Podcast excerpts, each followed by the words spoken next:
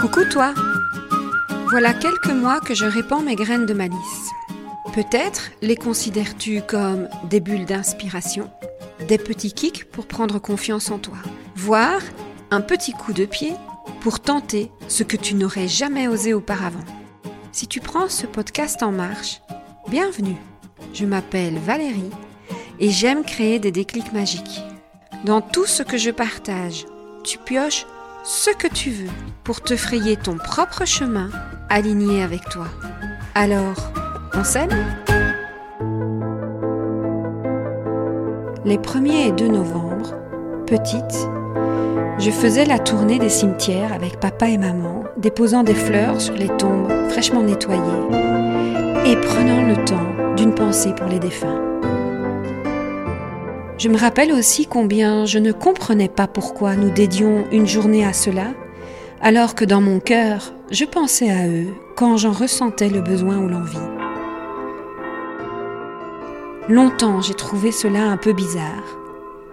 Et en préparant ce podcast, j'ai forcément été tentée à aller rechercher la signification de la Toussaint. Cela m'a amené sur les chemins de sa main. Samin est la fête irlandaise aux origines celtes qui célèbre le passage de la saison estivale claire à la sombre saison d'hiver. Le Samin permettrait aux morts de renouer avec les vivants quelques instants.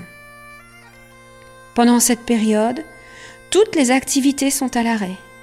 C'est la fin des conquêtes, la fin des hostilités et des travaux agricoles par exemple.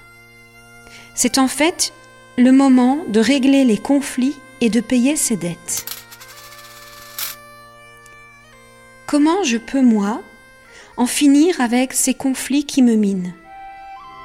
Non pas avec ces colères qui me poussent à l'action, ces colères saines qui me permettent d'aller défendre des causes auxquelles je crois, mais ces colères qui me titillent, qui m'irritent et qui font que potentiellement sur certaines choses ou avec certaines personnes, je ne suis pas en paix.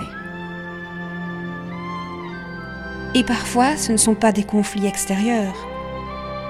C'est aussi moi avec moi.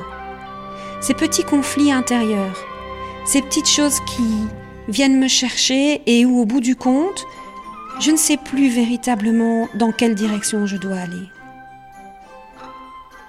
C'est le moment pour moi de me poser la question de savoir comment je trouve l'équilibre entre prendre soin de moi et prendre soin des autres. Comment je mets le et et non le ou. Me respecter et respecter l'autre aussi dans ses besoins. Pas facile. Et en même temps, quel beau chemin. Et toi Avec qui Avec quoi as-tu envie de faire la paix?